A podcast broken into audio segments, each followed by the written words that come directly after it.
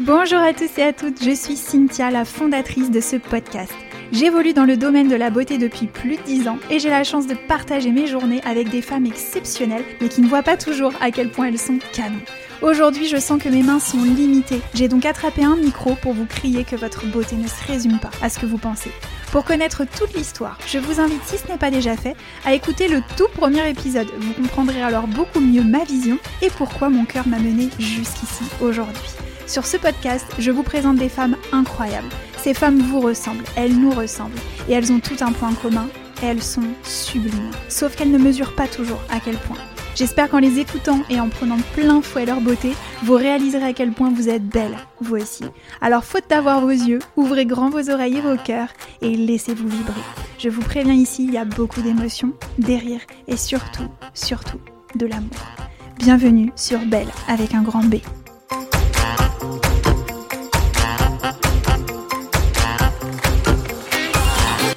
Pour ce troisième épisode, j'ai choisi de partager un moment avec Alexia, alias Alix. Ma rencontre avec cette merveille de femme m'a totalement scotché. J'ai ressenti une profonde authenticité émaner d'elle, et cette authenticité la rendait belle, vous n'imaginez même pas à quel point.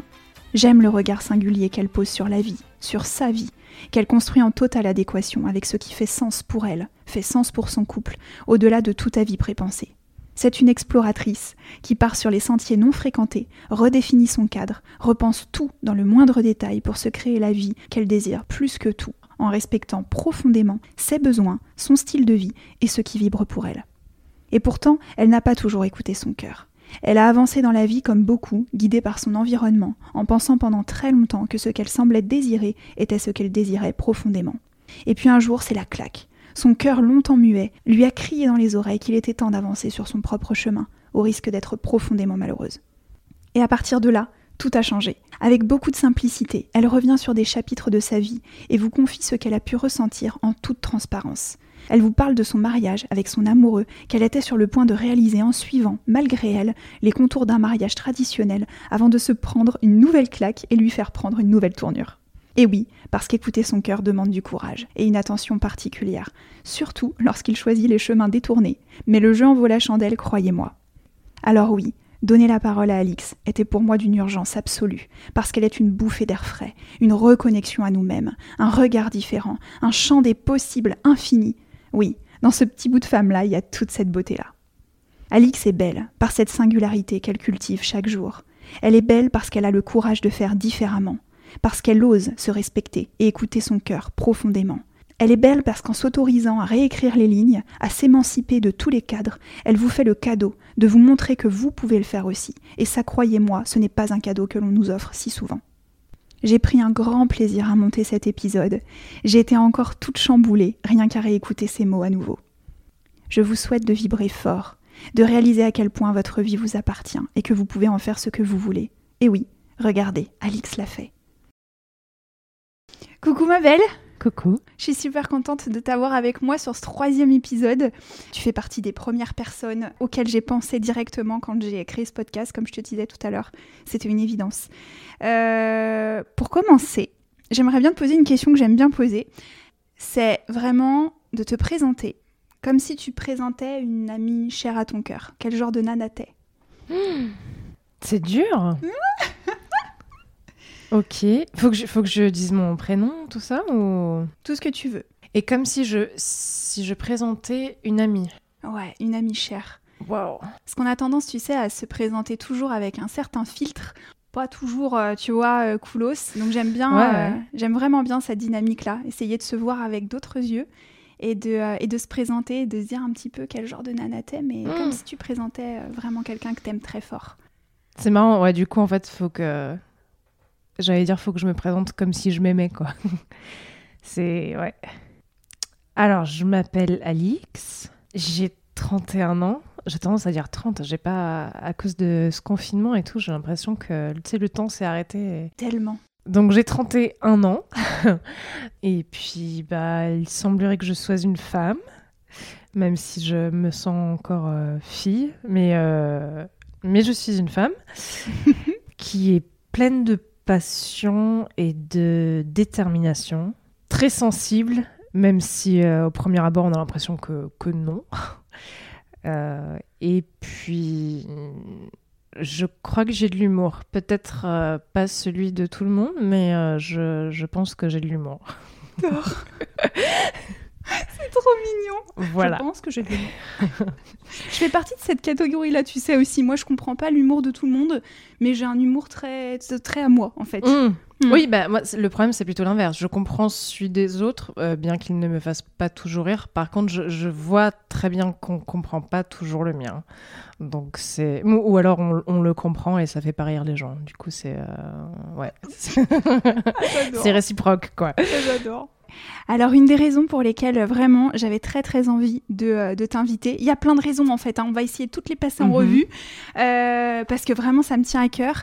Une des raisons, une des choses qui m'a tout de suite, que j'ai tout de suite trouvé vraiment, mais tellement audacieux et tellement beau chez toi, c'est cette capacité à profondément t'écouter. Et ça s'est vu dans ton choix de métier, puisqu'en fait tu as créé ton propre métier qui n'existait pas a priori Raconte-nous un petit peu comment t'en es arrivé là. C'est marrant que tu le vois comme ça, parce que moi j'ai la sensation que j'avais pas le choix en fait. Euh, que je pouvais pas faire autrement que de créer euh, mon entreprise et, mon, enfin, mon métier entre guillemets. Euh, ce que je fais, moi, c'est que je, travaille pour des institutions culturelles. Donc, je travaille principalement pour des institutions qui sont publiques euh, mais moi, j'ai un statut privé parce que je suis euh, micro-entrepreneur. Et en fait, c'est un travail que je faisais déjà à l'étranger, parce que j'ai passé euh, quasiment 10 ans à, l'étranger. Et, et, mon travail, c'était en fait de faire tout ce qui est démarche participative au sein des institutions culturelles, c'est-à-dire inclure les publics dans ce qu'on a prévu de créer pour eux. Et ça paraît du, bon sens en fait, euh, et, sauf que c'est pas du tout réalisé. La majorité des, des, expositions, des événements qui sont faites dans des institutions culturelles, elles sont faites par des professionnels euh, pour des professionnels en gros quoi. Et donc, quand je suis rentrée en France, j'ai essayé de, trouver euh, du travail dans le secteur culturel pour faire à peu près ça, quoi, pour essayer d'être le pont entre les publics et, les musées ou les bibliothèques ou, euh, les instituts. Et je, ce métier n'existait pas, quoi. Il y avait vite fait ce qu'on appelle des chargés des publics, mais au final, t'es pas du tout en prise avec le terrain. On te demande à aucun moment d'interagir euh, avec le public dans les phases de conception, donc c'était assez frustrant pour moi. Et surtout, ce qui m'a posé un énorme problème, c'est qu'en rentrant en France, je me suis rendu compte que si je voulais travailler dans la culture, globalement, il était quand même hyper méga recommandé de passer un concours de la fonction publique. Et ça, ça, ça m'a révolté en fait. J'ai trouvé ça d'une absurdité euh, totale. Parce que moi, mon métier, je le considère comme. Euh, enfin, moi, ma mission, mon travail, c'est de faire en sorte que un maximum de gens aient accès à la culture, quelle qu'elle soit. Et donc là, j'arrive en France et on me dit euh, on s'en fout de tes diplômes, on s'en fout de ton expérience. Si tu veux travailler dans la culture, tu vas passer un concours administratif, donc qui n'a rien à voir avec la réalité de ce que tu vas faire dans ta vie, qui au final, euh, bah, c'est de la relation humaine, c'est de la psycho. Enfin, c'est. Tu vois, et et du coup, j'ai trouvé ça tellement absurde et j'ai trouvé que ça résumait tellement bien ce qui posait problème dans ce secteur c'est qu'on demande à des gens qui sont totalement hors sol de passer des concours qui n'ont rien à voir avec leur métier pour déterminer si oui ou non ils vont pouvoir euh, euh, mener à bien leur, travail. Enfin, j'arrive même pas à expliquer à quel point c'était absurde pour moi. Ça m'a mise en colère et, euh, et du coup aussi pas mal encouragée par, par mon chéri. Bah, je me suis lancée, quoi. Je me suis dit, bon, bah, on, on va le tenter. Au final, il n'y a pas grand chose à perdre. Et donc voilà, donc j'ai monté euh, une, une micro-entreprise et puis euh, j'ai commencé à chercher euh, des clients. J'ai participé à quelques événements pour me présenter. Et puis en quelques mois, c'était fait quoi. Enfin, il y avait clairement un besoin pour ça et, et ça fait cinq ans, je crois, maintenant que je travaille à temps plein en, faisant ça quoi. C'est trop chouette. En fait, c'était comme une évidence. C'est ça. Je le sens comme ça en fait, hein, mais mm. depuis le départ, mais mm. c'est beau. Mais c'était, enfin, là je raconte ça comme si c'était hyper fluide et tout s'est bien On sait tous que ça se passe pas comme ça. Hein. Euh, j'ai eu très très peur, je m'en faisais une montagne. Euh, il a fallu que je fasse euh, petit à petit. Quand on est à son compte, il n'y a, y a, pas deux journées qui se ressemblent. Tu as des creux, tu as des moments où tu es surchargé, tu as des moments où tu pas. Enfin voilà, c'est pas, c'est pas un long fleuve tranquille, mais j'ai la possibilité de faire ce que je veux dans les conditions que j'établis et ce qui est très important pour moi parce que je pense que j'ai un métier et des missions qui reposent sur des valeurs euh, qui sont assez fortes. Donc du coup, c'est moi qui décide si un projet, euh, si j'ai envie de m'embarquer sur un projet ou pas quoi. Hmm. Ouais, t'écoutes vraiment ce qui se passe dans ton cœur en fait. Oui, je le faisais peut-être pas au début parce qu'au début t'as envie de voilà, as envie de trouver des missions, t'as envie de trouver des clients. Euh, moi, mon travail c'est de faire du, participatif en gros. Euh, quand on m'appelle euh, pour faire un projet où clairement l'institution, le musée, il sait déjà ce qu'il a envie de faire et il veut juste organiser un moment participatif pour dire qu'il a fait du participatif, maintenant c'est niette quoi. Je dis non, vous non seulement moi je vais pas le faire, mais je vais les convaincre eux de ne pas le faire parce que non seulement c'est que du bidon, mais en plus tu, tu détruis totalement ta relation de confiance avec les publics. Enfin, on le sait tous, euh, si on nous consulte pour donner un avis sur, euh, j'en sais rien, la, couleur des bâtiments dans notre rue, que tout le monde a dit bleu et que finalement la mairie fait rose, bah la prochaine fois que la mairie va nous demander notre avis, on va leur dire bah non, allez vous faire voir quoi. Donc voilà, donc c'est vrai qu'aujourd'hui j'ai cette liberté euh, et puis cette euh, envie, quoi, comme tu le dis, de, de choisir avec qui je travaille et sur quoi je travaille et, si ça correspond ou pas à, mes valeurs et à la vision que j'ai de mon métier. Quoi. Qu'est-ce qui t'a euh, poussé à aller dans ce domaine à la base? Qu'est-ce qui t'a porté? je pense que ça s'est construit au fur et à mesure. Je me souviens quand j'étais au collège, je voulais être avocate internationale. Enfin, tu vois, moi, mon délire, c'était euh, protéger euh, les. Euh, parce que j'avais lu quand j'étais en sixième un article sur une tibétaine qui s'était fait enfermer. Elle avait mon âge, quoi. Elle avait 10 ans et... et elle se retrouvait en prison en Chine pour avoir crié le Tibet libre chez elle. Enfin, ça m'a marqué. Et du coup, je me suis dit, il faut que je sois avocate internationale et que je défends. Bon, voilà. Après, j'ai toujours été, enfin non, j'ai pas toujours été attirée par l'art parce que j'ai, malgré le fait que je sois euh, fille de prof, euh, que ma mère faisait du dessin, j'ai pas trop baigné là-dedans parce que j'étais dans une région où il n'y avait pas trop d'offres culturelles. Mais en fait, quand j'ai eu 16 ans, euh, j'ai eu une bourse euh, de mérite pour aller faire ma terminale euh, à Londres. Il y a un lycée français à Londres et, donc on, bah voilà, on, m'envoie là-bas, c'est génial. Toute seule sans mes parents, hein. donc je sais pas si t'imagines à 16 ans tu débarques à Londres sans tes parents, c'est la foire. bref, et donc enfin voilà, j'arrive dans une capitale alors que je venais d'un tout petit bled paumé en Provence et là, bah là j'ai découvert les musées, la culture, la musique, enfin et ça a vraiment été une révélation pour moi. Et du coup, j'ai toujours su que je voulais travailler dans ce domaine. Et au final, en fait, au fur et à mesure, je pense, de mes études, de mes expériences professionnelles aussi, j'ai un peu... Euh, enfin, ouais, ça s'est révélé comme une évidence que mes deux passions, qui étaient la justice au final, ou du moins l'équité, et euh, les arts, euh, la culture, bah, en fait, ça se recoupait vachement parce que tu te rends compte qu'on que non seulement la culture peut être un super moyen d'apporter plus d'équité, mais aussi que euh, la culture est pas du tout équitable aujourd'hui, quel que soit le pays dans lequel tu habites. Enfin, il y a un côté extrêmement élitiste de certaines cultures euh, ou certains, euh, on va dire, propositions culturelles. Et voilà, disons qu'au fur et à mesure de, de mes études et de mes expériences professionnelles, ces deux champs, ou du moins ces deux valeurs, celle de la, de la, de la créativité, de la force artistique et celle de l'équité et de la justice, elles se sont vraiment enfin, entremêlées, tissées, et, voilà, et ça aboutit à, à, ça, quoi, ce que je fais aujourd'hui. C'est vraiment beau. Donc, euh, en fin de compte, tu as, laissé, euh, as laissé venir, en fait, euh, et émerger un petit peu tes envies de l'intérieur de toi, en fait, dès le départ. Tu t'es suivi dans oui, tes envies Oui, oui, totalement. Et, et c'est marrant parce que d'en parler avec toi, je me rends compte que en fait, c'était ça qui, euh, qui était peut-être difficile à comprendre dans ma famille. Moi, j'ai toujours été hyper scolaire. Je le suis encore aujourd'hui. Hein. Moi, je suis, suis pas une nana. Euh, je disais j'ai de l'humour, mais mais je suis pas fun en fait. Euh, comment dire? Je suis très cadrée. Moi, voilà, je suis, très structurée. Je suis très scolaire comme comme fille. J'ai toujours été bonne élève, même si j'avais souvent des avertissements de conduite. J'apprends des choses dans cette interview. Et, ouais, tu vois, mes études, j'ai toujours étudié ce que j'avais envie d'étudier. Ce qui fait que j'ai un parcours d'études qui est peut-être euh, que les gens qualifient d'atypique, tu vois. Quand je cherchais du travail, on me disait ah, vous avez un parcours atypique, alors que moi, il me semble totalement logique. Mais et du coup, euh, que je voulais dire par là, c'est que j'ai toujours étudié ce que j'avais envie d'étudier au moment où j'avais envie de l'étudier. Euh, et ce qui fait que ça a toujours un peu paniqué mes parents, enfin ma mère surtout, qui disait mais qu'est-ce que tu vas faire avec ce diplôme et pourquoi t'étudies ça et c'est quoi les débouchés? Parce qu'elle voyait pas la logique du truc. Et moi non plus, je la voyais pas. Je me disais juste, euh, j'ai envie de faire ça, j'ai envie d'apprendre ça, j'ai envie d'explorer ça. Donc c'est vrai que j'ai, oui, j'ai toujours un peu suivi le. Ton instinct. Ouais, l'instinct du moment, l'envie du moment, et euh, ouais. Est-ce que tu penses que cette, euh, culture un peu, euh, tu sais, anglo-saxonne, parce que finalement, euh, je crois que c'est très, très anglais.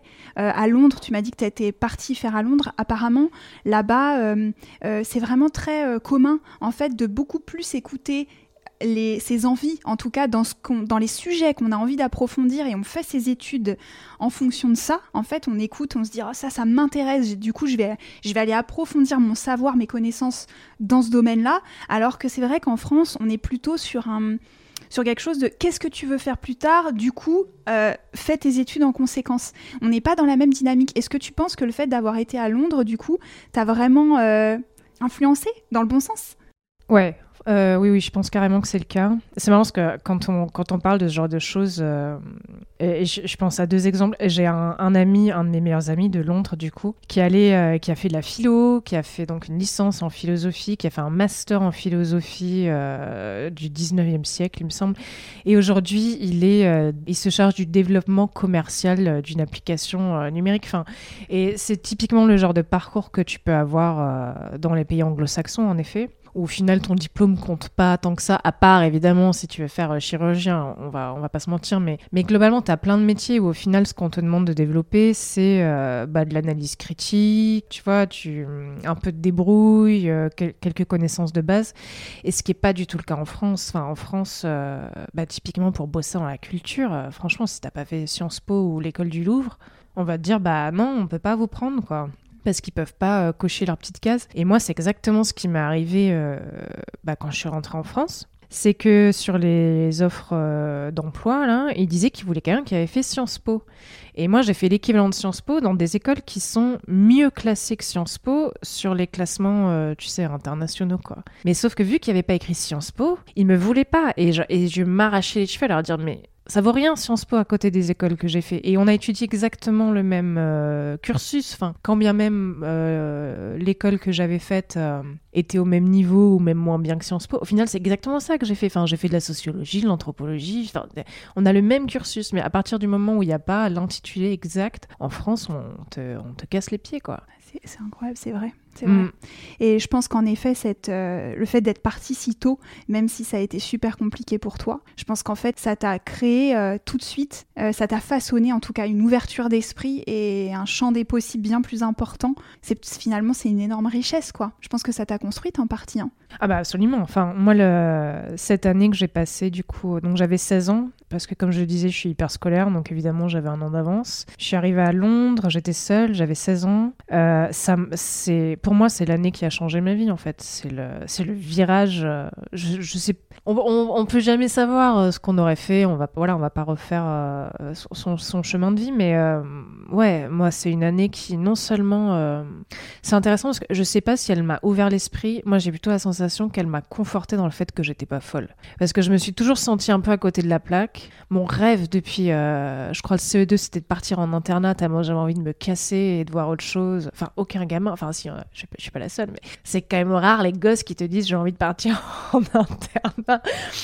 Moi, c'était mon rêve et euh, et je pense que quand je suis arrivée à Londres, en effet, ouais, j'ai plus eu la confirmation que j'étais pas folle et qu'il y avait plein d'autres gens euh, qui, voyaient le monde de plein de manières différentes. Enfin, ça m'a conforté plutôt que révéler des choses, même si certainement euh, ça m'a ouvert l'esprit, hein, je dis pas le contraire, mais, mais je me souviens d'avoir eu vraiment ce sentiment de me dire putain, ça y est, je suis arrivée à la maison, quoi.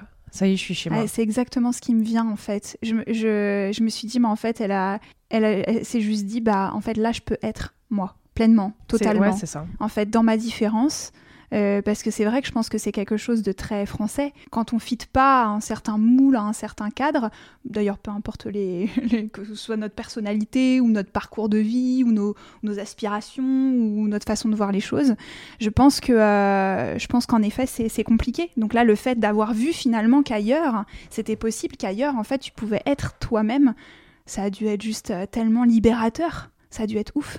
Ouais, c'est en effet c'est le terme. C'était vraiment libérateur et euh, après, enfin moi je je veux pas cracher sur sur le, le, système français et le comment dire la vision française des choses. Hein. Il y a aussi mm. plein de choses Bien sûr. extrêmement euh, géniales et c'est pour ça aussi que je suis rentrée. Hein. Euh, et on pourrait reprocher aux, pays anglo-saxons justement peut-être le revers de la médaille. C'est tellement poussé sur on va dire pas l'individualisme, mais l'individualité, que voilà, parfois ça a aussi des travers. Mais euh, en effet, euh, en plus moi qui, qui venais d'une région, alors je connais pas toute la France, hein, mais euh, moi je viens de la région PACA, euh, c'est en tout cas, à mon avis et de mon expérience, plutôt un endroit où euh, les gens se regardent beaucoup. Quoi. Il y a beaucoup de jugements. Euh, et, quand je suis arrivée à Londres, enfin, Londres, c'est n'importe quoi. Tu vois bien, il y a, il y a des mamies punk qui vont boire des coups avec des petites bourgeoises. Enfin, il y a un espèce de, mélange et les gens ne trouvent pas leur tribu, entre guillemets, sur euh, comment t'es sapé, mais sur euh, comment tu penses, quoi. Et donc, moi, c'est vraiment quelque chose qui m'a marqué là-bas, c'est que t'avais vraiment des, groupes hyper hétéroclites, euh, quels que soient les âges, hein, où, voilà, où il y avait des gens qui, ils étaient pas tous sapés pareil, clairement, ils n'avaient pas tous les mêmes centres d'intérêt, mais ça les empêchait pas de s'asseoir, de discuter, de passer un bon moment, et ouais, pour moi, ça a été extrêmement libérateur de me dire que euh, je peux aller faire mes courses là-bas, euh, mais euh, saper comme je veux, et, et tout le monde va s'en foutre en fait. C'est pas ça qui compte là-bas. Alors que là où j'avais grandi, oh là là, mais si t'avais pas les bonnes chaussures, la bonne marque de fringues, si t'étais pas coiffé pour sortir tes poubelles, tout le monde allait dire que t'étais négligé. Ça, ouais, ça a vraiment été en effet une une, une Ouais, je pense que ça t'a porté en fin de compte de fou, quoi, cette expérience-là. Et du coup, euh, est-ce que tu penses, par rapport à ton choix aussi après de métier, et comme tu me disais, le fait que tu euh, as déjà rencontré un petit peu des, remarques, euh, des jugements quant à tes choix d'études que tu as fait pendant un moment, j'imagine aussi que quand tu t'es mis à ton compte et que tu as choisi une certaine voie, que tu as choisi un petit peu d'articuler les choses finalement autour de ton ressenti et de ton éthique, de ce que tu voulais porter comme message, euh, j'imagine que tu as rencontré aussi là des, des jugements, des... comment ça s'est passé? Comment tu l'as géré tout ça? Bah, Au final, pas tellement, tu vois. Je pense parce que euh, ma famille euh, commençait à être habituée à ce moment-là que je fasse un peu ce que je voulais. Euh, donc ils se posaient plus trop de questions et puis. Ouais, c'était peut-être plus dans la phase études. Ouais. Et puis je, pense sincèrement que je me suis toujours débrouillée, tu vois. Voilà, moi j'ai fait des études à l'étranger qui donc évidemment ont coûté beaucoup plus cher que si j'étais restée en France bah j'ai voilà j'ai tout payé j'ai toujours bossé. Enfin je travaillais euh, quasiment à temps plein à côté de mes études euh, pendant sept ans. Et du coup euh, en gros ma famille m'a foutu la paix parce que bon ils se doutaient bien que soit je savais ce que je faisais soit si je savais pas ce que je faisais il y allait bien un moment de toute façon où j'allais retomber sur mes pieds parce que je, je ferais autre chose. Enfin je pense que y a, ils ont jamais eu vraiment d'inquiétude et du coup de jugement par rapport à ça et même dans mon secteur, ça a été plutôt bien accepté. Bon, il y a toujours des, des relous pour dire euh, que ça marchera pas ou, euh, ou qui comprennent pas ton travail et qui, du coup, parce qu'ils ne le comprennent pas, le minimisent. Mais globalement, euh, c'est. Non, c'est marrant, c'est peut-être plus mes propres peurs, tu vois, qui m'ont freiné au final. C'était peut-être plus euh, ce que je me disais dans ma tête de mais tu vas jamais y arriver. C'est stupide, mais euh, en France, enfin, pas qu'en France, mais euh, moi je me dis, mais créer une entreprise, mais c'est une montagne quoi. En fait, non, tu remplis un formulaire sur internet, on t'envoie un numéro de sirette et ça y est, tu es une entreprise quoi. Vrai. Donc, je pense, ouais, c'était plus, on va dire, des limitations que j'avais dans ma tête parce que je connaissais personne qui l'avait fait et puis c'est jamais une option que j'avais imaginée. Encore une fois, je l'ai fait parce que pour moi, je j'avais pas le choix en fait, je pouvais rien faire d'autre. Je voulais pas passer ce concours de la fonction publique parce que je trouvais ça absurde. Je trouvais pas de travail euh, parce que le job que je fais, bah, il n'y avait pas pas d'offre d'emploi avec cet intitulé ou ce type d'émission. Donc au final, enfin, j'étais un peu au pied du mur quoi. Pour moi, j'avais pas le choix, donc donc je me suis lancée. Et je pense que ouais, les, les seules limitations, elles étaient peut-être plutôt dans ma tête au final. Mm. Et comment tu as fait face du coup? Qu'est-ce que ça a été tes petits trucs à toi pour, euh, pour justement passer au-delà et en tout cas faire en sorte que cette phase durant laquelle tu nourrissais des pensées un petit peu euh, sabotrices, ça se dit? Saboteuse Saboteuse peut-être, je sais pas. Ouais, je sais pas, limitante, je, dirais. Limitante, ouais. Bon, voilà, tu m'as compris. Comment t'as fait, ouais? Qu'est-ce que ça a été tes petits trucs? Est-ce que tu te souviens ce que tu faisais pour, euh, pour essayer de calmer ces, ces pensées qui t'assaillaient et puis qui te, qui te limitaient et qui te serraient le ventre, j'imagine, parce que ça, ça vient révéler des peurs, euh, on se crée tout ça dans notre tête et on est, on est parfois un petit peu inhibé dans nos mouvements. Euh. Ouais, je pense que j'ai beaucoup. Euh, enfin, moi, mon, mon compagnon m'a énormément soutenu et je pense que c'est, enfin, c'est vraiment son soutien qui m'a permis de, de, me lancer. Je réfléchis, mais c'est vrai que c'est le fait ouais, d'en parler avec lui. Euh. déjà, c'est lui qui m'a dit Mais lance-toi à ton compte, tu sais faire plein de trucs. Au pire, euh, tu feras des traductions. Au pire, j'avais été journaliste pendant deux ans, donc il me dit Au pire, tu rédigeras de la piche. Enfin, t'as as mille cordes à ton arc. Enfin, vas-y, quoi. Et du coup, je me suis dit Bon, ok. Euh. Donc, au départ, les, les, pensées limitantes, je pense que lui les a beaucoup, beaucoup apaisées. Et puis après, c'était de, de me concentrer sur le factuel, en fait. Parce que dès les premiers mois, je commençais à avoir des clients. Donc je me dis, bah, s'il y a des gens qui m'embauchent et euh, si j'ai gagné tant, c'est que ça fonctionne. Donc, euh, donc ça fonctionne. Enfin, et je pense que hum, de, voilà, d'avoir ce, ce, soutien de mon compagnon et de regarder le factuel plutôt que le ressenti, au final, euh, bah, ouais, ça m'a vraiment aidé à, bah, à réaliser que, que tout allait bien et que ça fonctionnait et que j'y arrivais et que visiblement, visiblement, je faisais du bon travail parce que euh, les gens étaient contents et qu'on me rappelait et qu'on me recommandait et, ainsi de suite. Quoi. Mhm.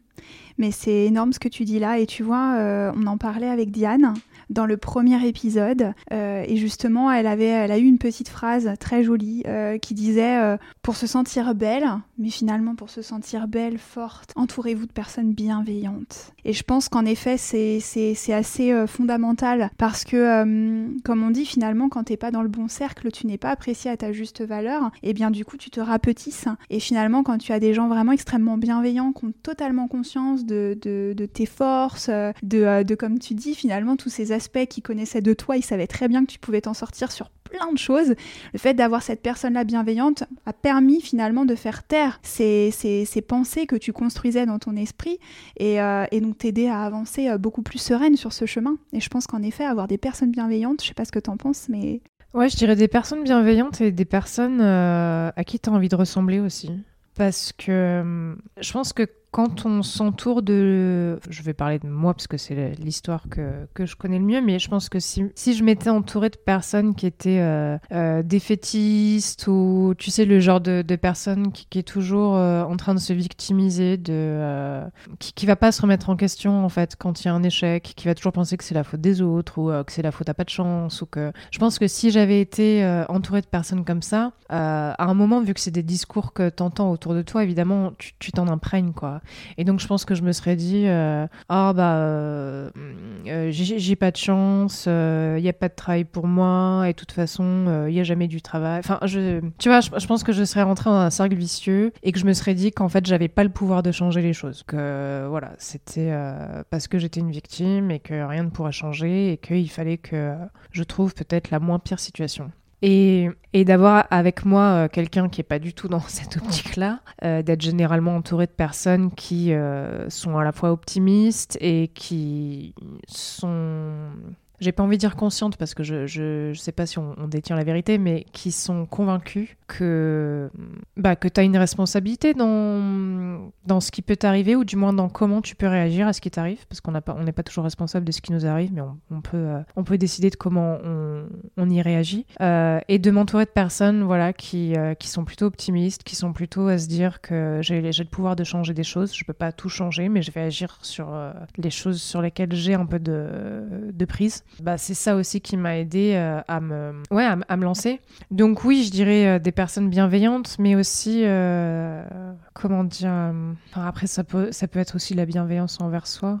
Parce que tu peux avoir des personnes qui sont bienveillantes envers toi, mais qui au final qui vivent une vie et qui défendent des valeurs qui sont pas les tiennes. Et ça peut te convenir un certain temps, mais je pense qu'il y a un moment où du coup tu entres dans une espèce de dissonance cognitive et émotionnelle parce que tu es entouré de gens qui vivent leur vie euh, sur des valeurs et sur des principes qui sont pas les tiens profondément.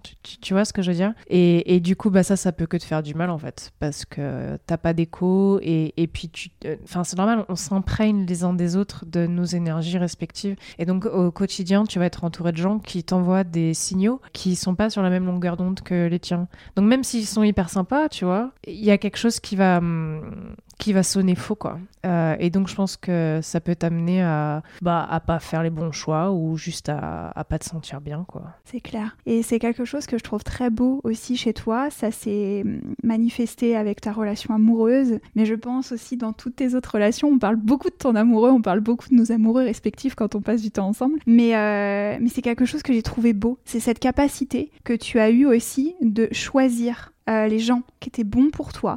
Et ça passait aussi par ton amoureux. Tu as vraiment profondément senti qu'il était bon pour toi. Mais ça n'a pas été easy tout de suite. Est-ce que tu peux nous raconter un petit peu Parce que c'est vraiment une super belle histoire. Je m'en délecte à chaque fois. ouais, ouais. Alors, mon, donc, mon chéri qui s'appelle euh, Kevin.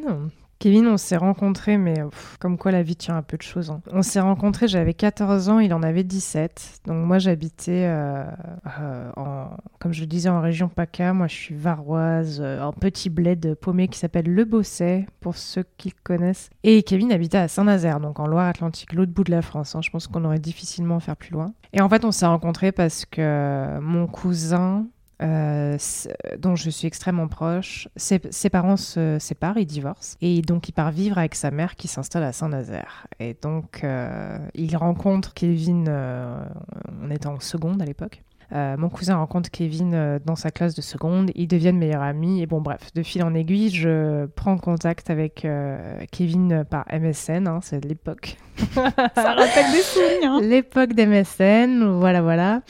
Euh, et bref, et donc euh, on voilà, on chatte, après on s'appelle, on finit par se rencontrer et, euh, et l'amour fou de, de, depuis la première seconde en fait, pour les mêmes raisons que, Londres en fait, où tu te dis waouh, cette personne c'est la maison quoi, je suis pas folle, il y a d'autres gens qui pensent comme moi, qui ressentent les mêmes choses que moi, donc on, on a tout de suite accroché. Évidemment, bon, je vous fais pas tout le film, hein, mais voilà, moi je suis partie à Londres, j'ai fait mes études à l'étranger, donc on est toujours resté en contact. Euh, on a été ensemble plusieurs fois. Ouais, c'était pas évident à cet âge-là, quand on est tout jeune, de garder euh, une relation vraiment euh, mm. sur la, avec la distance, c'est compliqué. Hein. Oui, et puis même au-delà de la distance, on était deux personnes qui se cherchions énormément, avec beaucoup de, je pense, d'émotions qu'on avait du mal à exprimer, beaucoup de frustration par rapport au cercle dans lequel on évoluait. Et, voilà, donc, enfin, clairement, il y avait, y avait pas que la distance, il y avait aussi qu'on clashait, on clashait, quoi. Mais on a toujours gardé contact, et c'est vrai que c'est toujours la personne que j'appelais quand ça allait pas. Et lui, il m'a toujours dit depuis euh, le début que j'étais la femme de sa vie et qu'un jour je m'en rendrai compte et que,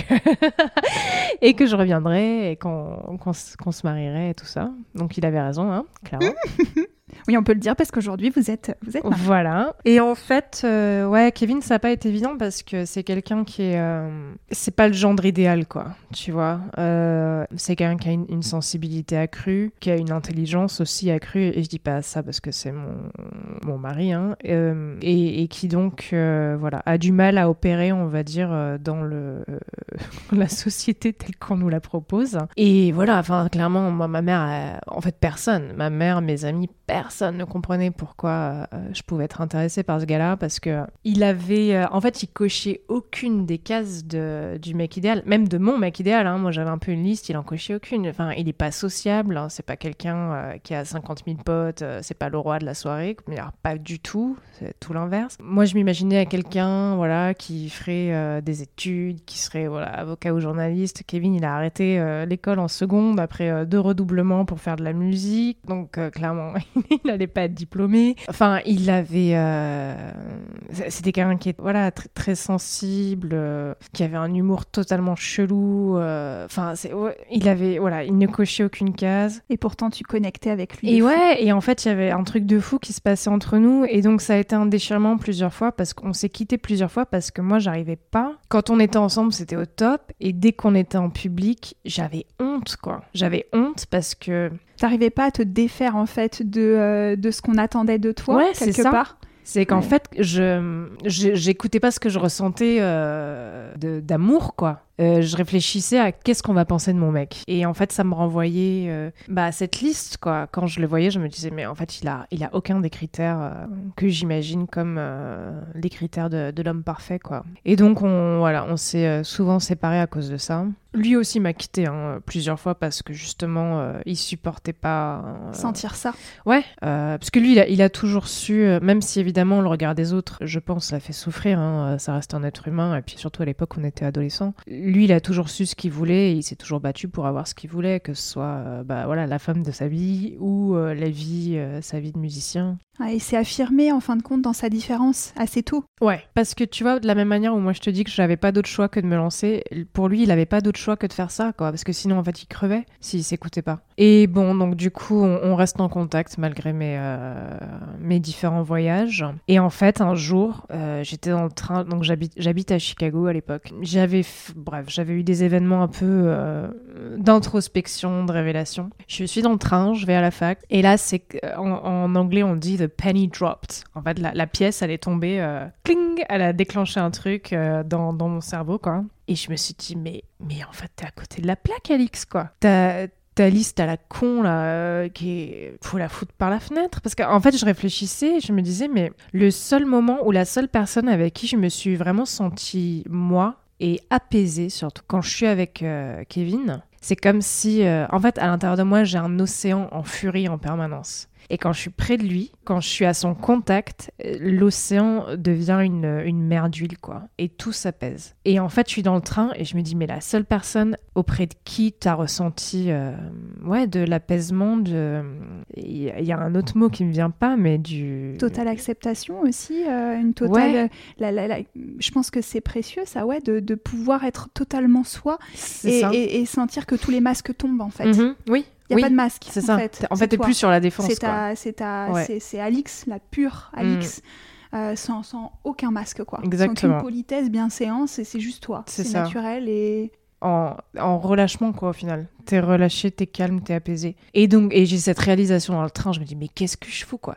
Et ça, là, ça, à ce moment-là, ça fait peut-être, euh, bah ça fait bientôt dix ans que ce mec me dit euh, je t'aime, t'es la femme de ma vie, et que moi je lui dis ouais bon, bah, je sais pas trop quoi te répondre, merci. Et là, il y a comme un sentiment d'urgence absolue qui se passe. Je me dis mais et donc je lui écris euh, tout de suite pour lui dire bon comment ça va? Comment ça va on se rappelle très rapidement, euh, on, on s'appelle toutes les semaines et puis euh, tous les jours et puis quatre fois par jour. Et on décide de se revoir et c'est très marrant parce que la première fois qu'on s'est vu en vrai de chair euh, humaine, c'était à Marseille un 26 décembre. Et on se retrouve euh, dix ans plus tard, jour pour jour, euh, sur le quai de la gare à Marseille. Et depuis, on ne s'est pas quitté, et on est mariés, et on a un chien, et, on est, heureux, quoi. Ouais, ouais, c'est ça.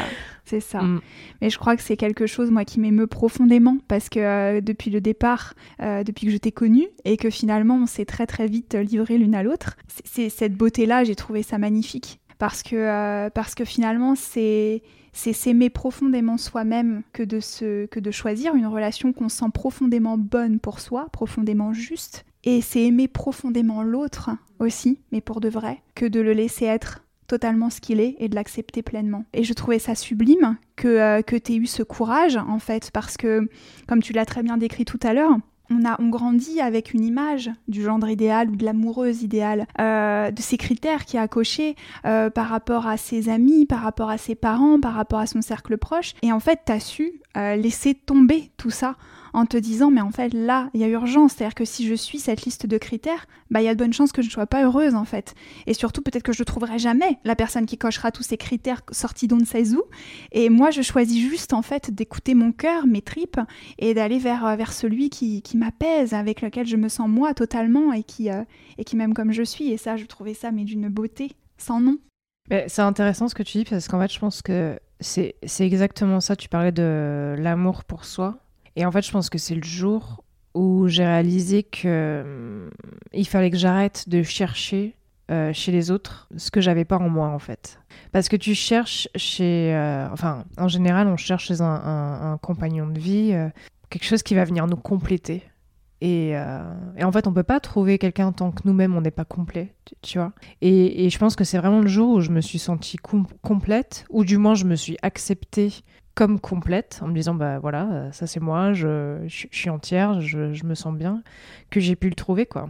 Parce qu'avant je, ouais, je cherchais, euh, bah, comme dit euh, c'est Platon quoi, l'autre bout du puzzle, le truc qui va venir s'imbriquer en toi, alors que non, en fait, c'est pas ça qu'il faut. faut. Faut déjà être entier et puis rouler avec une autre petite boule qui est entière elle aussi ensemble, mais mais ouais, c'est exactement ça, quoi. C'est le jour où, j'ai arrêté de chercher euh, quelqu'un qui pourrait venir combler euh, enfin mes failles ou. Euh, tu t'es senti bien profondément toi-même. Et finalement, moi, c'est ce que j'aime bien dire aussi, tu sais, finalement, la relation, l'autre, en fait, c'est la cerise sur le gâteau, mais c'est pas le gâteau. C'est-à-dire que toi, il faut vraiment que tu te sentes parfaitement bien pour pouvoir apprécier aussi c'est cette relation totalement pour ce qu'elle est, quoi. Et c'est. ouais, ouais, absolument.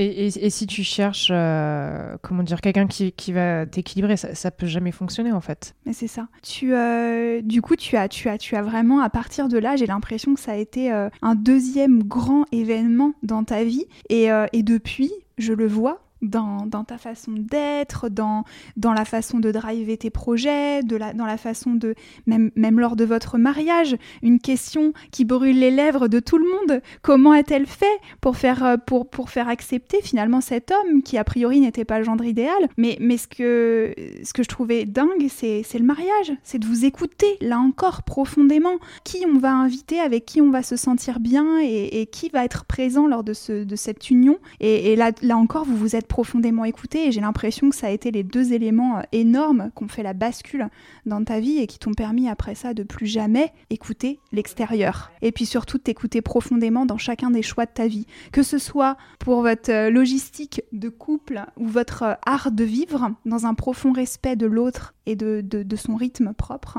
et pour ce que toutes les grandes décisions de votre vie. Ouais, ouais, carrément. Et enfin, encore une fois, là, je, moi, je dois beaucoup à, Kevin parce que, comme je te le disais, lui, depuis toujours, il, il a refusé de ne pas faire ce qui était en accord avec ce qu'il ressentait. Alors que je pense que moi, euh, et bon, c'est peut-être euh, lié au fait que, que, je sois une femme, je pense que j'ai fait beaucoup plus de. J'ai beaucoup plus essayé de m'adapter. Euh, ce qui pourrait justifier pourquoi je pense que j'ai été aussi malheureuse pendant, pendant des années. Et donc, c'est vrai qu'aujourd'hui, je pense que c'est à ça que tu fais référence avant de parler du mariage. Kevin et moi, on ne dort pas dans la même chambre. On, on a chacun notre chambre parce qu'on a besoin d'avoir chacun notre indépendance et d'avoir chacun notre espace. Et puis en plus, bon, on dort mieux, hein, on va pas se cacher. Et, et c'est marrant, j'y pensais il y a pas longtemps. Moi, j'ai toujours eu euh, des copains. Donc, par exemple, Kevin, il était à Saint-Nazaire, moi j'étais à Marseille. J'ai toujours eu des mecs qui étaient hyper loin. Euh, et quand j'habitais à Londres, je sortais avec un mec qui habitait au Mexique. Et, et je me rends compte que pourquoi je faisais ça? Pour en fait être en couple mais conserver toute mon indépendance quoi parce que quand ils étaient pas là ce qui était quand même la majorité du temps j'étais libre et donc, euh, c'est vrai que la manière dont on a organisé notre vie, bon, bah voilà, il y a des gens qui, trouvent ça bizarre qu'on est en couple mais on dort pas ensemble, on a chacun notre chambre. Et donc, tout le monde te dit, mais euh, du coup, euh, enfin, comment ça se passe pour.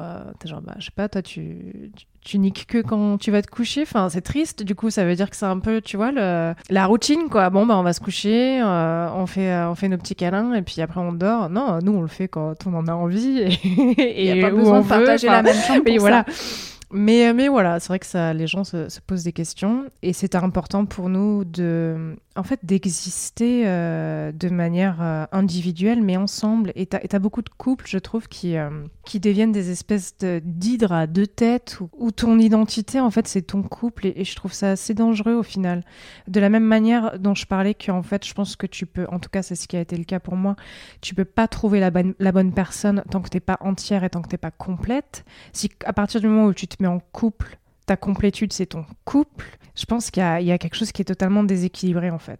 Ben, on en revient à quelque chose de fort et moi c'est le message que je veux faire passer aussi à travers la beauté. Ça va pour tous ces grands sujets de notre vie, c'est qu'à partir du moment où tu vas chercher à l'extérieur quelque chose pour te sentir bien mm. profondément, ça ne fonctionne pas, c'est mm. bancal. Ça veut dire que ton bien-être dépend d'un facteur extérieur ou d'une personne extérieure. Et à partir de là, ça peut être très fragile. Exactement. La personne décide de te quitter ou décide de se comporter différemment et c'est tout ton équilibre qui est en branle. Mm. Euh, comme, comme, comme je te disais tout à l'heure, euh, tu te réveilles le matin, tu te regardes dans le miroir, euh, tu as mal dormi la nuit, t'es cerné, et bah d'un coup ça va te plomber ta journée. Mm. Parce que as ton sentiment de te sentir belle, il émane pas de, de l'intérieur de toi, mais il, dépend de ton reflet dans le miroir. Exactement. Et, je pense qu'en effet, y a, y a, y a... c'est bancal, ça mm. devient très fragile à ce moment-là. Exactement, ouais. Tout repose sur, euh, on va dire, une approbation extérieure et donc euh, t'es pas maître de, de comment tu te sens et euh, de, de, qui tu es, quoi. Ça peut, peser, ça peut peser vraiment très lourd sur les épaules de l'autre parce que finalement, même si c'est pas dit, même si c'est pas conscient, il y a une espèce, une espèce de responsabilité énorme sur les épaules de l'autre parce que si, si, si, la personne en face s'identifie tellement dans, dans, son couple. Ouais, et puis si tu construis toute ton identité, même de manière inconsciente, sur le fait que tu es en couple euh, comme tu dis, qu'est-ce qui se passe le jour où, euh, sans même parler de séparation, il y a une crise, il y a une engueulade? Enfin, c'est. Ou que l'autre décide qu'il a besoin d'être complet euh, de son côté, en restant en couple avec toi, mais de. Tu vois, c'est. Euh, c'est juste génial tout ce que tu euh, tout ce que tu me partages là je trouve ça ouf. Du coup on va finir tranquillement cette interview. Et euh, pour la ah non mais j'ai pas parlé du mariage. Bon c'est pas ah très grave mais mais enfin moi ça a tellement été libérateur que j'ai besoin de m'en parler pour dire à, à, tous les gens que c'est possible. Ah mais ouais mais tu sais qu'en plus c'était quelque chose sur lequel je voulais vraiment en plus qu'on qu'on aille. Et, et c'est génial. Tu penses ouais, parce que j'en ai parlé en plus très récemment à quelqu'un enfin à un couple. Et ils étaient vraiment en mode mais mais c'est possible quoi. Viens on fait ça. Et donc, euh, bref. Euh, à la base, on était parti sur un mariage tradit. Hein. Moi, je crois que j'avais 80 invités. Euh, on avait loué un domaine. bref, la base, quoi. clairement, c'était pas la décision de Kevin. Hein. Kevin, déjà, je pense que, enfin, non, je sais que il m'a demandé en mariage parce qu'il savait que c'était important pour moi pour lui, euh, on était mariés depuis qu'on avait 17 euh, ans, tu vois, donc c'était vraiment une formalité. Et je sais qu'il a fait euh, cet effort pour moi. Et donc on était parti sur le mariage traditionnel, domaine réservé et compagnie, quoi. Un an et demi avant le mariage, j'ai un accident de voiture. Pas très grave, mais qui me secoue beaucoup. Moi, c'est quelque chose. voilà, j'ai très peur des accidents de voiture. Et en fait, je suis dans le camion des pompiers, allongée là sur la civière avec, tu sais, la, la, grosse minerve, donc je peux pas bouger et j'ai une espèce de révélation. Alors je sais pas pourquoi, mais je pense à mon mariage et je me dis mais putain mais j'ai pas envie de me marier comme ça quoi. J'ai pas envie et ça devient une urgence. Enfin, j'ai tout de suite envie de tout annuler. J'ai même pas envie d'aller à l'hôpital. J'ai juste envie de m'occuper de ce putain de mariage et de tout annuler. Là, d'un coup, en fait, cette vision du mariage, en ah fait, c'est pas la mienne. J'ai pas envie de le vivre comme ça. Et en fait, j'ai je, j'ai mis le doigt dans un truc qui me va pas du tout. Quoi. Exactement. Enfin, et donc, bon, bref, je passe la nuit à l'hôpital, nan, je rentre chez moi. Et c'est la première chose que je dis à Kevin. J'ai dit, je veux pas me marier comme ça, quoi. Et il dit, bah, ok, super, parce que lui, il attendait qu'une chose, c'est qu'on passe différemment. Et donc, euh, finalement, on a invité euh, que 13 personnes et on a choisi les personnes pas spécialement par rapport à leur proximité euh, familiale ou quoi. On a choisi les personnes qui ont contribué à, ce qu'on soit ensemble. Parce qu'on a eu une relation avec beaucoup de rebondissements. Donc euh, mon cousin, évidemment, euh, sans qui tout ça ne serait pas arrivé, était mon témoin. On a invité sa mère qui a souvent écouté Kevin quand il gardait ma cousine en babysitting. Enfin, les gens qu'on a invités, c'est les gens qui ont participé au fait qu'on soit ensemble. J'ai pas invité mon père à mon mariage euh, et au final, bon, il a compris. J'ai pas invité mon frère. Enfin, on n'a pas invité non plus les conjoints de nos invités parce que pour nous, c'était. En fait, c'est le genre d'obligation où euh, tu réfléchis qui, a dit que c'était obligé d'inviter euh, les maris, les femmes et les enfants des autres? Personne. Enfin, c'est pas écrit dans la loi. On va pas te couper la main parce que euh, t'as décidé que t'allais pas inviter euh, le mec de ta sœur. Donc, on a dit à nos invités, c'est vous quoi. L'invitation, elle est pour toi, elle est pas pour toi et ta femme ou toi et ton gosse ou enfin ou, ta copine. Et donc voilà, donc on a fait ce mariage euh, avec nos 13, euh, on va dire, euh, apôtres, quoi, les, témoins de notre amour. Et, et on a passé un week-end génial, quoi. Enfin, franchement, je m'attendais à ce qu'il y ait des choses qui se passent pas bien, parce que bah, c'est normal, un mariage, ça se passe jamais comme, comme tu l'imagines. quelque part, tu te retrouves avec des gens qui se connaissent pas toujours entre eux. Oui. Mais en fait, du début à la fin, ça a été au top, quoi. Et j'ai pas ressenti une once de stress. Et enfin, j'en garde un un souvenir euh, incroyable et, euh, et j'encourage tout le monde à faire ça. Quoi. Enfin, si vous voulez un gros mariage, faites un gros mariage, mais il n'y a pas de règle en fait. C'est toi qui décides, fais, fais comme tu en as envie et, euh, et te fous pas la pression à cause des autres. Quoi. Et c'est super que tu dises ça parce que moi justement dans mes, dans mes clientes j'ai quand même voilà une, une, clientèle quasi exclusivement féminine.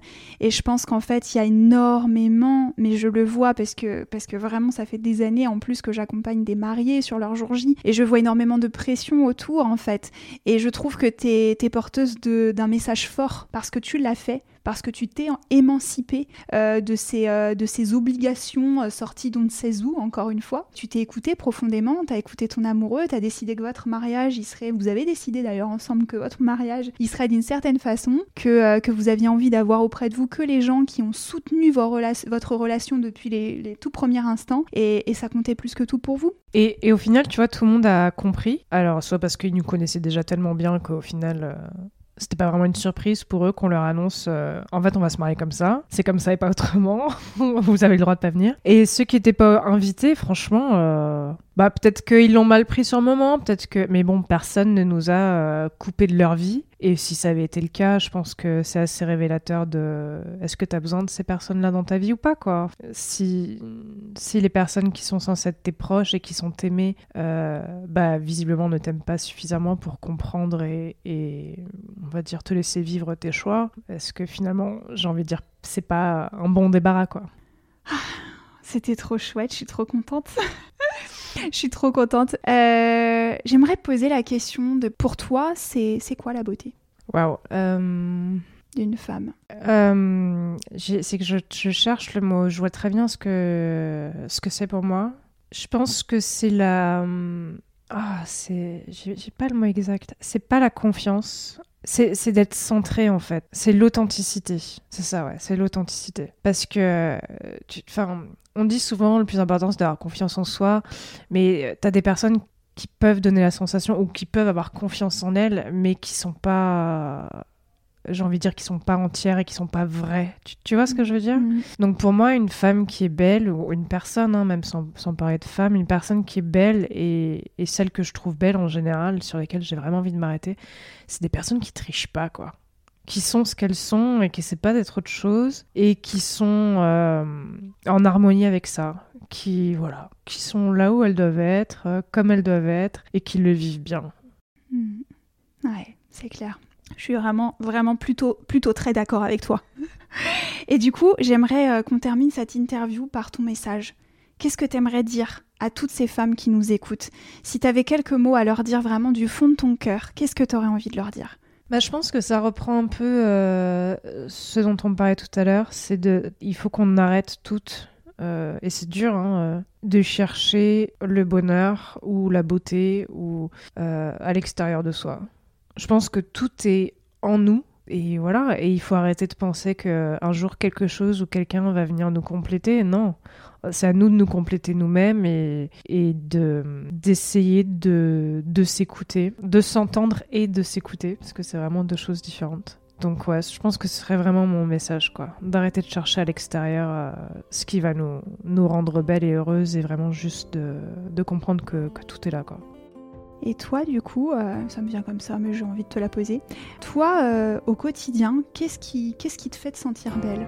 Petits gestes, des petites choses, je sais pas, qu'est-ce qui te fait du bien? Qu'est-ce qui te fait sentir belle? Je pense que les moments où je me sens belle, c'est les moments où je où je prends soin de moi. Mais quand je dis soin, c'est pas nécessairement euh, genre me faire un massage ou me mettre du lait. Enfin, prendre soin de moi, ça peut juste être. euh, Enfin, je m'assois et je fais une pause parce que j'ai besoin de m'asseoir et faire une pause, quoi. Ou euh, je bois un verre d'eau, euh, ou je vais faire une heure de yoga. Et, je me rends compte que c'est des moments où je me sens belle. Bah, pourquoi Tout simplement parce que je me sens mieux, en fait. Je me sens bien, je me sens. C'est ce qu'on disait, je me sens centrée, je me sens là où je dois être. Donc, je remarque que, ouais, c'est les moments où je me sens belle parce que autant tu vois euh, ça a pu m'arriver de me maquiller de me préparer et tout ça. Mais en fait euh, j'ai passé la journée à courir je me suis pas centrée je me suis pas posée j'ai pas pris soin de moi. Euh, et du coup ouais je suis sapée je suis maquillée mais je vais pas me sentir belle quoi. Parce que je vais sentir qu'il y a un déséquilibre en moi parce que j'ai pas pris le temps de tu vois de, de m'appeler moi-même de me passer un coup de fil intérieur à moi-même pendant 5 minutes et de me dire ah comment ça va Et si on faisait une petite pause Donc ouais, je dirais que c'est ça. C'est les moments où, où je prends soin de moi et peut-être les moments où je suis euh, présente avec moi-même. C'est ça en fait. Oh là là, je suis trop heureuse de finir là-dessus. Merci pour ce moment. C'était. Merci à toi. Franchement, même, tu vois, ça, j'ai revécu tout ce plaisir que j'ai eu à partager avec toi tout au long de ces dernières années, tous ces moments qu'on a partagés ensemble, parce que même si je connaissais déjà toute l'histoire, et bah franchement, j'ai ressenti les mêmes choses que j'avais ressenties quand on a partagé ensemble. Et c'est un cadeau que tu m'as fait déjà. Merci de t'être livré, parce que je sais que c'est pas un exercice facile. Je sais que se livrer de façon très intime, revenir sur des facettes de notre vie très perso, c'est pas vraiment pas facile. Et tu l'as fait, et tu m'as fait cet honneur et je me sens vraiment pleine de gratitude pour ça. Je suis très heureuse que ce soit dans la boîte, que, euh, que, que c'est quelque chose de nous et de ce qu'on a pu partager aussi. Tu vois, tu as accepté de le aussi à toutes ces femmes qui nous écoutent. Comme ça, je me délecterai pas seule de ta beauté. Et ça, c'est juste génial. Bah, merci à toi, c'est toujours un plaisir. Et voilà, ce doux moment prend fin. Merci à toi d'avoir partagé cette conversation avec nous. J'espère de tout mon cœur que ce nouvel épisode t'a fait vibrer et surtout réaliser à quel point la beauté est grande et qu'elle n'est pas toujours où l'on regarde. Tu peux retrouver toutes les informations importantes dans les notes de l'épisode. Si tu as envie de me partager ton avis, un mot doux ou échanger avec moi tout simplement, retrouve-moi sur le compte Instagram de Belle avec un grand B, je serai très heureuse de te lire. Et si mon projet résonne en toi, que tu as envie de répandre encore plus fort mon cri du cœur, rien de plus simple. Partage. Parle-en autour de toi, à tes proches, aux femmes de ta vie, et tu peux aussi laisser un avis sur Apple Podcast. Je te retrouve un jeudi sur deux pour un nouveau portrait de femme. En attendant notre prochain moment partagé, je t'embrasse. Et surtout, n'oublie pas, tu es canon.